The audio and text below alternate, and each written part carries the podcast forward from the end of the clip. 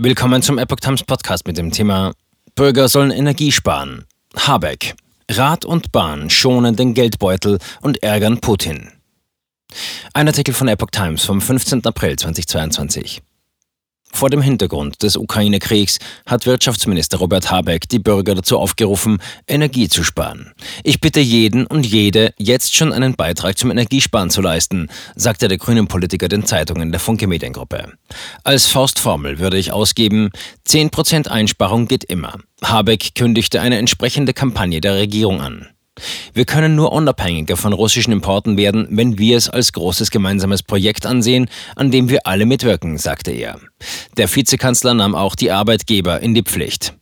Diese sollten nach Möglichkeit Homeoffice anbieten, um Energie zu sparen, sagte er. Homeoffice haben wir auch in der Pandemie gemacht. Wo das geht, könnte man wieder ein oder zwei Tage in der Woche zu Hause arbeiten. Alles erst einmal auf freiwilliger Basis. Wirtschaftsminister gibt Ratschläge.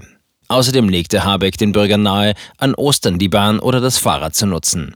Das schont den Geldbeutel und ärgert Putin. Auf die Frage nach autofreien Sonntagen sagte er, man kann ja jetzt schon so gut es geht das Auto stehen lassen und das nicht nur am Sonntag. Jeder nicht gefahrene Kilometer ist ein Beitrag, um leichter von russischen Energielieferungen wegzukommen. Das Klima schützen wir obendrein.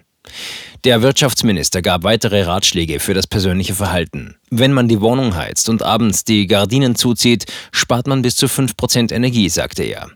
Und wenn man die Raumtemperatur um einen Grad senkt, sind es rund 6%. Das ist vielleicht nicht ganz so gemütlich, aber man friert noch nicht.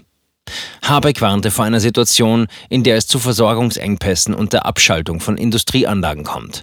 Dies sei ein wirtschaftspolitischer Albtraum, sagte er. Man kann da eigentlich nichts richtig machen, nur weniger falsch. Wir reden dann nicht über Frieren für die Freiheit oder einen wärmeren Pullover für drei Tage. Wir sprechen dann über massive Einbrüche in den deutschen Wirtschaftskreisläufen. Deswegen werde alles unternommen, um das zu vermeiden.